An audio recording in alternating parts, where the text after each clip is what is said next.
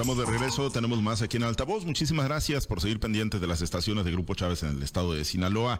Gracias a quienes nos acompañan también en la plataforma de Altavoz TV Digital. Vamos a la mesa de análisis. Saludo en este inicio de semana a Jorge Luis Telles. Jorge Luis, muy buenos días. Muy buenos días, Pablo César. Buenos días, Altagracia. Buenos días a Francisco Chiquete. Que tengan todos ustedes una muy feliz semana. Gracias, igual Jorge Luis. Eh, Chiquete, te saludo con gusto. Muy buenos días. Muy buenos días, Pablo César. Buenos días a Jorge Luis, Altagracia y a todos los que hacen el favor de escuchar. Muchas gracias, Altagracia González. Muy buenos días. Excelente inicio de semana. Buenos días, Pablo, Jorge Luis, Francisco. Buenos días a todos nuestra amable escucha. Gracias. Pues bueno, va a ser una semana movida. Inician los procesos de entrega-recepción en los gobiernos municipales, también en el gobierno estatal, ya ahora sí de manera formal. Los que traían alguna resistencia de reunirse e incluso de tomarse fotografías, pues ya no les va a quedar para dónde hacerse. Tendrán que iniciar formalmente los procesos. Y también vendrá el cambio de legislatura. Ya se van los diputados de la presente y bueno, pues entrarán los nuevos diputados locales los 40, eh, con la mayoría morenista en la sexagésima cuarta legislatura, Jorge Luis. Y bueno, pues en el balance de los que se van en esta sexagésima tercera y lo que vendrá para la próxima, en función de los perfiles, en función del trabajo y obviamente de la composición política, que primero que nada, Jorge Luis, pues qué saldo, qué, qué balance a tu juicio dejan los que pues ya van a entregar la estafeta el día último del presente mes a quienes pues llegan, ¿no? Producto de la elección del pasado 6 de junio. Pues este, ¿cuál sería la cara de, de arranque de semana? Eh? Sí. Si la fin de semana fue una carita sonriente. ¿Cuál sería la cara de arranque de semana? Ahora no. ¿Cuál sería la cara de sí, hombre? Pues, pues de trabajo y de chamba y de análisis y de buscarle, ¿no? Porque la realidad es que pues hay muchos temas. Eh, creo que sí, después de las elecciones del 6 de junio bajó un poco, pero ahora que llega octubre, Jorge Luis, pues va a haber mucha, mucha materia, ¿no? Para el análisis sí, político. Claro. Pues mira, la legislatura pasada pasa a la historia por ser la primera que es mayoría opositora en el Congreso del Estado. Y en este sentido de ser mayoría en el Congreso del Estado, bueno, pues este se sentó un precedente de una revisión y una postura, un posicionamiento muy drástico y muy severo contra el gobernador Kiro Ordaz y particularmente con sobre todo dos temas, ¿no? Uno, la discusión del presupuesto para el año inmediato siguiente y luego la revisión de las, de las, de las cuentas públicas es un tema que todavía no está muy aclarado porque está muy confuso ahí hasta dónde llega la, la función de la Auditoría Superior del Estado, dónde termina la función de la Auditoría Superior y dónde empieza la función de la legislatura del Congreso del Estado. Ahorita esto está en veremos en las cuentas públicas de 2019, de 2019, sí, incluso están están detenidas. Se suponía que la legislatura que se va es la que tenía que dar su dictamen, pero no. La legislatura que va a revisar las cuentas públicas es la que, la, la que va a entrar el día primero de octubre. Entonces, pero este posicionamiento radical, crítico, severo contra el jefe ejecutivo, el, el jefe ejecutivo se da no por la división de poderes, ni mucho menos, sino porque pues es un partido antagónico al partido que está en el poder ejecutivo entonces, como que esto no tiene mucho chiste, ¿no? O sea, más chiste es cuando el partido del Ejecutivo y el partido del es diferente, es, similar del partido del Congreso y si hay esta clase de fenómenos. Cuando es oposición el Ejecutivo, pues no tiene mucha gracia. Diríamos que cuando menos están cumpliendo con su deber y eso fue lo que hicieron. Hay muchas cosas em, que la legislatura que viene tendrá que analizar. Una de ellas es la reforma a la ley electoral, reformas a la orgánica del Congreso del Estado y muchas, muchísimas otras, pero yo quisiera empezar por lo número uno. ¿Quién va a ser el presidente de la mesa directiva del Congreso del Estado? Hay que recordar que Morena no puede ser, porque Morena ya preside la Junta de Coordinación Política, pero sí puede ser el PAS, sí puede ser el PAS, entonces vendría a ser prácticamente la misma. Y de hecho está en sus manos que sea el PAS, ¿por qué? Porque Morena y Paz hacen 29 diputados, ocupan 27 para poner la mesa directiva que ellos, que, ellos quieran. Entonces no sería remoto, ¿no? Quisieran lo mismo que hicieron hace tres años, cuando pusieron al PT como presidente de la mesa directiva para el primer año. ¿Qué extrañaría que este primer año pusieran al Paz? Si hace tres años pusieron al PT, que era su aliado, y prácticamente tuvieron los dos órganos de control en sus manos, ahora pueden hacer exactamente lo mismo. ¿Por qué? Porque tienen la mayoría calificada que requieren para hacerlo.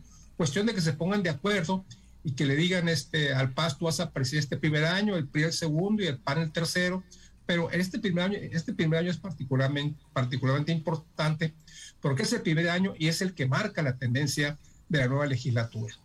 Sí, sí, efectivamente, ¿no? Y ese acuerdo pues no ha trascendido, ¿no? Sobre pues no ha trascendido. No ha trascendido sobre si ya lo llevan planchado o si pues va a haber todavía eh, algún jaloneo, chiquete, eh, porque bueno, pues efectivamente, como dice Jorge Luis, ¿no? Pues para la construcción de la mayoría calificada, si ya están planchados los acuerdos y se están muy firmes, eh, pues todavía ese romance entre el partido sinaloense y Morena, bueno, pues les alcanzaría, ¿no? Efectivamente, pero pues todavía, todavía no trasciende, chiquete. Y bueno, en el balance, ¿qué te deja esta conclusión de la sexagésima tercera legislatura y por los perfiles, chiquete, de los diputados que van a rendir protesta ya en los próximos días, pues ¿qué podríamos esperar? Eh, ¿Todavía eh, mayor intensidad les alcanza para los eh, pues movimientos profundos, cambios profundos en, en, la ley, ¿no? Con la mayoría calificada. ¿Esperarías que viniera eso, chiquete, o cuál es tu balance? Mira, los que se van fueron marcados por una expresión del entonces senador eh, creo que senador electo, no ya era senador en funciones, Rubén Rocha Moya. Cuando se presentó el conflicto entre gobierno del Estado, Poder Ejecutivo y el Poder Legislativo por el presupuesto que correspondería al 2019, le preguntaron a Rocha por qué está esta pugnacidad, por qué no hay posibilidades de llegar a un acuerdo. Y la respuesta de Rocha fue muy esclarecedora, para que se note que hubo cambio. No alegó como cualquier este político en funciones, eh, porque estamos viendo por la mayoría de la gente, porque no, no, no, no. Para que se note que hubo cambio. Y en esa línea se marcaron los tres años de su legislatura. Hay algunas cosas que hicieron que son muy importantes, muy, muy llamativas, pero siempre dentro exactamente de su línea de pensamiento. Lo, más llamativo, por ejemplo, es la, aprobación de los, de los matrimonios igualitarios, que era una cosa pendiente que lo hicieron porque los empujó la Suprema Corte de Justicia de la Nación, por lo que quieran, pero en su periodo quedó. Es una de las cosas que hay que, que se les van a recordar. Sin embargo, en el manejo cotidiano de, de, los, de los asuntos públicos, no tuvieron un papel destacado, incluso me atrevería a decir, antes de hacer las cuentas finales, que es de las legislaturas menos productivas de las últimas comaladas que se han presentado, porque pues siempre estuvieron más en el conflicto, en el pleito. Su producción más importante fueron los, los llamados, los, acuerdos, o los asuntos de, de urgente resolución que no llevaban a nada eh, y que tenían la carga ideológica de ir en contra del, del Poder Ejecutivo. Fue importante, fue interesante la experiencia para el Estado de Sinaloa, que no había vivido un gobierno dividido como el que se dio, incluso cuando Maloba les ganó el gobierno del Estado y ellos tuvieron, la, los prisas tuvieron la mitad del Congreso, pues el, gobierno prácticamente fue del PRI Nada más que claro, bajo las circunstancias de negociaciones casi de cochupos que normalmente se dan. Entonces, esta fue la primera experiencia real de gobierno dividido y pues hubo, hubo cosas muy llamativas. Creo que no llegaron a hacer nada importante, nada trascendente para la vida del, Estado. Como dice Telles, lo importante viene ahora cuando son dos una sola fuerza, en tanto en el Ejecutivo como en el Legislativo. Vamos a ver hasta dónde, como ha dicho el, doctor Rocha, va a haber independencia de criterios, va a haber división de poderes. Yo creo que lo que nos ha mostrado Morena es que no, a como ha sido la, la, conducta en el Poder Legislativo Federal y el Ejecutivo Federal, el presidente manda, dispone, propone y se hace sin moverle ni una coma. Entonces, pues vamos a ver, eso es lo que, lo que tendremos que esperar los sinaloenses. Ojalá que no haya situaciones graves en las que tengan que ponerse a prueba estas circunstancias. ¿Por qué? Porque, bueno, lo vamos a saber si el gobierno, si el Ejecutivo propone una barbaridad y, el Legislativo se la, se la avala. Esperemos que Rocha no, no incurra en una, en una cosa de esas, este, aunque Lo que sí va a verse es un seguimiento absoluto de todas las políticas de la llamada cuarta transformación, a pesar de que algunas no han mostrado ni, beneficios ni visos de bondad, sino empecinamiento en un modelo que no ha terminado de funcionar. Entonces, vamos a ver, la prueba es interesante. Sinaloa está en una oportunidad de ver, de dar una demostración de ese tipo, aunque no es solo Sinaloa, porque hay 19 congresos estatales eh, ganados por Morena y creo que en 15 los poderes ejecutivos estatales también son de Morena. Pues sí, sí, la realidad es que en prácticamente todo el país no tienen esa fuerza política que les, eh, les da la posibilidad pues de avanzar en esos cambios y en Sinaloa pues digo, tienen prácticamente todo el andamiaje, Altagracia, eh, primero pues el balance ¿no? de los que se van, qué, qué te deja y para qué les alcanza o qué pasos crees que se puedan dar en Sinaloa ya en la próxima legislatura. Bueno, pues en Sinaloa se viene un panorama alineado totalmente a la cuarta transformación. No sé si les va a alcanzar para hacer algo o para dejar de hacerlo, ¿no? Lo que sí es un hecho es que eh, el pensamiento que tiene Andrés Manuel López Obrador lo tiene muy bien extendido hacia lo que son los legisladores. Lo que manda Andrés Manuel no es lo que se aprueba, lo que el presidente decide es lo que se hace, ¿no? Entonces no creo que sea diferente en el estado de Sinaloa. Rubén Rocha Moya tiene dentro del Congreso operadores muy fuertes como Feliciano Castro Meléndez, que es un político de mucha eh, presencia y de mucha historia de lo que es la izquierda en Sinaloa. También tenemos eh, los que están repitiendo, que también son gente que se ha manifestado siempre en contra de las, de las políticas que tuvo eh, el actual gobierno de Quirino Ordaz Coppel. Por lo tanto, espera tener ahí lo que es Rubén Rocha Moya, pues un activo muy importante, ¿no? Hay otras personalidades que están entrando que en el caso particular, por ejemplo, el asunto agropecuario, que es una, una de las situaciones más importantes del Estado, es en el caso del diputado Serapio Vargas, ¿no? Que, que incluso se ha manifestado por ser presidente de la Comisión de Agricultura y que trae varios, varios pendientes ahí en la, en, en, la agenda, como es el tema de la cuota liga, ¿no?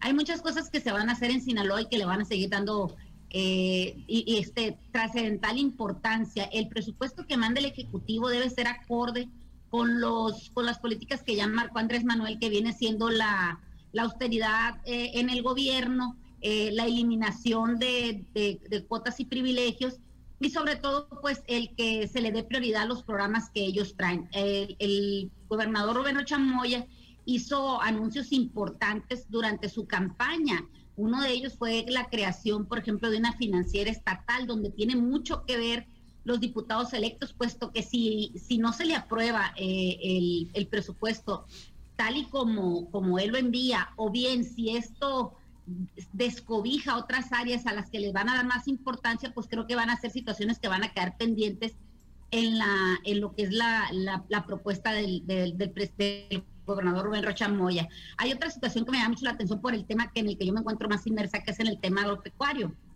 Con la eliminación de la cuota liga, eh, los, los productores tienen una, una, este, una puntual interés en este asunto porque piensan que mucho de la debacle del campo sinaloense o del campo en México viene siendo por el tema del corporativismo, ¿no? Situación que está alejada porque no es por ahí por donde el gobierno del estado podría, podría ayudar a los, a los, a los productores. Si bien es cierto, pues se le quitaría un, un pequeño costo de lo que el productor paga, ¿no? Ahora, el compromiso que tiene Rocha, pues es muy grande, no nada más con los agricultores, también tiene el tema de la pesca, que es un, sector bastante golpeado, tiene el tema de, de, los, de las desapariciones forzadas en Sinaloa, que tampoco se ha avanzado mucho, el tema de la ley de, de, de educación y el tema de, la protección a los menores, eh, si bien es cierto se avanzó en el tema de los matrimonios igualitarios, pues hay muchas otras cosas que quedan pendientes que se tienen que hacer en base a esto, como la ley de protección animal, la ley de, lo que son los residuos este,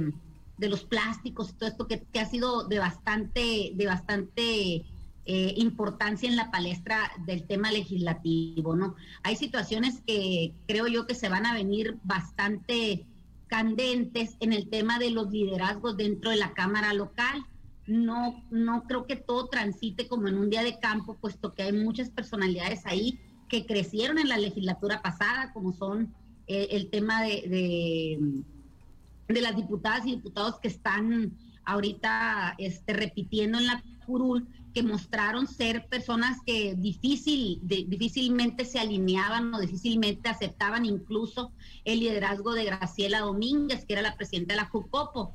Ahora, este, vamos a ver también qué es lo que traen ellos en su, en su propio bagaje político, ¿no? Hacia dónde van a enfilar sus baterías, puesto que no, no van a, creo yo que no se van a quedar solamente con ser diputados locales, creo que van a seguir trabajando incluso para aspirar a llegar a diputaciones federales o presidencias municipales. Estamos todavía en los inicios, en los albores de, del inicio del gobierno de la Cuarta Transformación, totalmente alineado al presidente de la República en este Sinaloa que estamos viviendo ahorita. Hay muchas cosas que se van a ver, este, los diputados van a tener vida propia, espero, espero que así sea. ¿Para qué? Para que no vivamos lo que estamos viviendo en un Congreso Federal donde estamos eh, viendo eh, legisladores sumidos, sumisos y de rodillas ante el poder presidencial. Cada poder debe ser dividido, cada poder tiene su propia importancia, tiene su propia forma de, de, manejarse y parece ser que en México ahorita lo que estamos viviendo es totalmente un sistema presidencial que no le ayuda ni le abona en nada a la democracia de este país.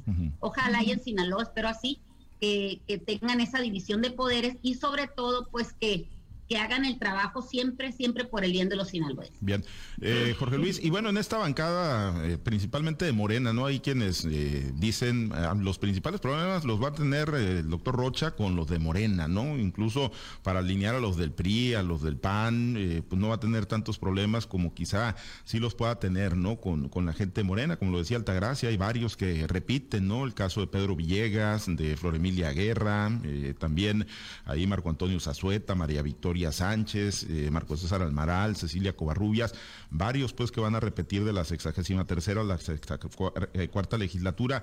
Eh, ¿Ves esa, esa capacidad de alineamiento a los intereses de, Morena y la agenda que pueda traer Rocha en, la mayoría morenista de la próxima legislatura?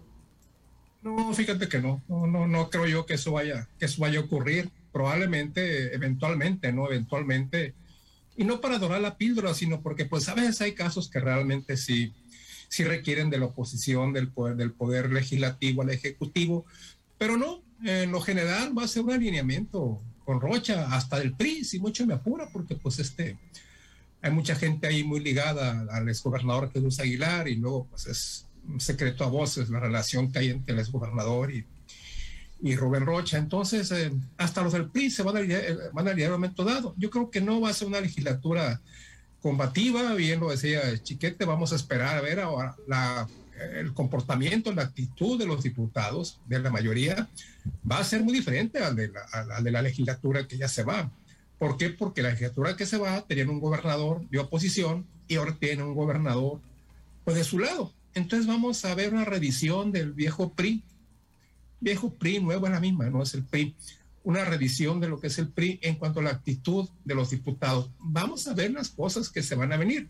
Y te pongo un ejemplo así muy claro. Por ejemplo, eh, Mauricio Cuen ha, venido insistiendo de hace mucho tiempo atrás que la elección de, del síndico procurador eh, siempre sea una persona de oposición al presidente municipal. Y él ponía en una de sus iniciativas de ley que el síndico procurador fuese el que quedara en segundo lugar en la votación para presidente municipal, una de las propuestas de él que nunca pasaron en el Congreso. Sin embargo, ahora yo creo que ahora yo creo que su pensamiento es diferente. ¿Por qué? Porque ahora no le conviene. No le conviene ahora que el síndico procurador sea de oposición al presidente municipal. Entonces, un ejemplo nada más, cosas, cómo, cómo se va a modificar la conducta de los diputados. Vamos a ver cómo aprueban las cuentas públicas, cómo aprueban los presupuestos, una manera totalmente diferente. Y si alguna vez por ahí vemos algo raro, pues va a ser una cosa eventual. En lo general va a haber un alineamiento casi absoluto con el gobernador Rubén Rocha. Pues sí, sí, es lo que se vislumbra, por lo menos en este arranque chiquete, pues es lo que se vislumbraría, ¿no? Un alineamiento, aunque pues ya hemos visto eh, y lo vimos con las rebeliones que se le armaron a Graciela Domínguez Nava en esta legislatura que está por concluir, pues que, que, no necesariamente no sirve, pero bueno, no tenían el poder ejecutivo en ese momento, ¿no? No eran titulares del poder ejecutivo como sí lo van a hacer a partir de noviembre. Ves una bancada mayoritaria de Morena cohesionada, firme y pues siguiendo las directrices de Rubén Rochamoya, chiquete. Siguiendo las directrices, sí. probablemente haya divisiones internas, hay enfrentamientos entre ellos que son muy, muy frecuentes, que son pan de cada día en las filas de la izquierda. Pero, pero al final de cuentas creo que todos se van a alinear con lo que diga el gobernador, porque pues como ya quedó dicho, no es la misma oponérsele a un gobernador de otro partido que a uno del propio, y menos en estos tiempos en que la práctica ha sido la de la pues, uniformidad de criterios. Vemos cosas bárbaras como lo que está pasando con la, la, la persecución a los 31 científicos ligados a CONACYT, en que hay mucha gente de Morena que siendo del sector académico está apoyando acríticamente la actitud de, la Fiscalía General de la República que los quiere meter a la cárcel peor que si fueran narcotraficantes. Eh, y me parece que eso te demuestra cómo, cómo nos demuestra a todos cómo es el criterio en la, en la cuarta transformación.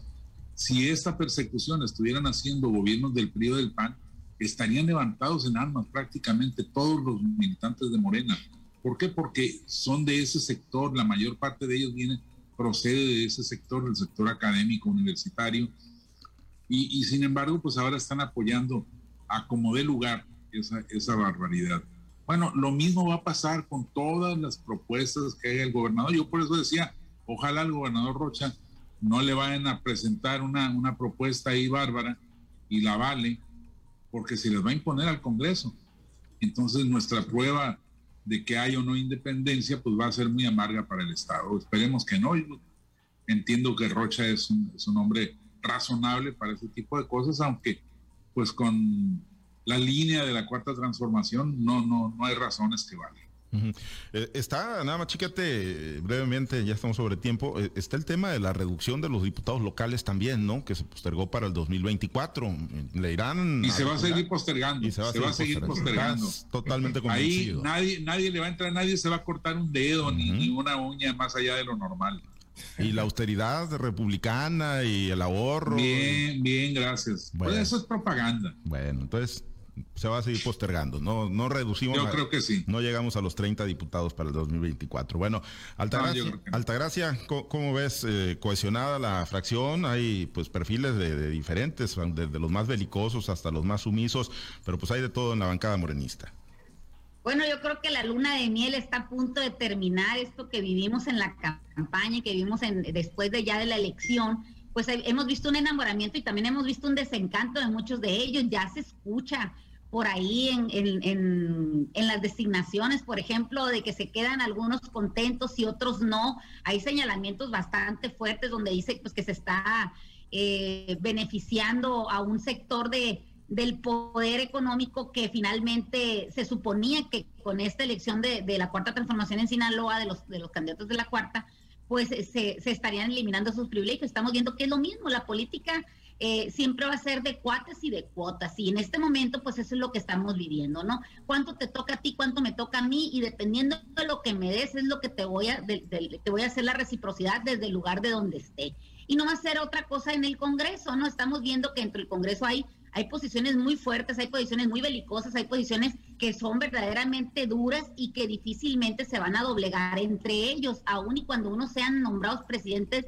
de tal o cual comisión o bien dentro del, eh, si son nombrados dentro de la JUCOPO o dentro de la presidencia del mismo Congreso, ¿no? Ahí vamos a ver verdaderamente de qué están hechos cada uno de ellos. En lo que se refiere a la relación con el gobernador, todos tienen una especie de, de, de, están convencidos y están alineados perfectamente al, al gobernador y sobre todo al presidente de la República, que es el que hay quite en este partido, ¿no? Entonces, ellos van a trabajar no nada más por lo que están ahorita teniendo en esta legislatura, sino van a trabajar incluso por lo que viene en el 2024, que es verdaderamente donde se van a ver las verdaderas fuerzas dentro de Morena, de los grupos políticos que existen en, esta, en este movimiento de regeneración nacional. Con los otros partidos, el PRI, el PAN, el Movimiento Ciudadano y, Partido del Trabajo, pues creo que poco se puede hacer ahí. Creo que van a hacer las alianzas o les van a mover las teclas que les tengan que mover, independientemente de, qué, de qué partido, de, qué movimiento sean o de qué parte, de qué grupo político vengan de los mismos partidos, creo que van a encontrarles la medida y van a saber de alguna manera eh, cómo jalarlos hacia, hacia los posicionamientos que quiere que, que se estén dando dentro del, Congreso local. Hay muchas cosas que vienen por venir, pero definitivamente que estamos viendo eh, ya la conformación de un Congreso donde va a haber más de una sola voz. Y si bien es cierto, Graciela Domínguez Nada en este esta legislatura que va a estar por terminar fue una voz fuerte y contundente, me parece que las voces que se van a hacer, eh, que van a que van a tomar ahorita eh, protesta, pues van a ser aún más fuertes, aún y cuando sea, tengamos un gobierno alineado a, toda la estructura federal, municipal y, estatal. No, no por eso vamos a dejar de oír esas voces, esos posicionamientos fuertes, porque los actores principales que están llegando ahorita son gente con más preparación política y con más experiencia que los que están abandonando ahorita la legislatura. Bueno, pues ya estamos a unos días de empezar a ver cuál va a ser pues la, el comportamiento de no nada más los morenistas, sino de las diferentes fuerzas políticas que estarán representadas en la sexagésima cuarta legislatura. Por lo pronto, nos despedimos y muy atentos a este y a muchos otros temas que van a surgir durante la semana. Muchas gracias, Altagracia. Que tengan un excelente lunes y nos vemos mañana. Gracias, muchas gracias, Jorge Luis. Buen día.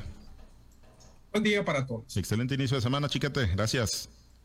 Buen día, saludos para todos. Muchas gracias a los compañeros operadores en las diferentes plazas de Grupo Chávez Radio. Gracias a Herberto Armenta por su apoyo en la transmisión y producción de Altavoz TV Digital. Nos despedimos, se queda en la mazorca. Hay buena música para usted, noticias por supuesto a lo largo del día. Manténgase conectado con nosotros a través de nuestro portal www.noticieroaltavoz.com. Soy Pablo César Espinosa, le deseo a usted que tenga un excelente y muy productivo día.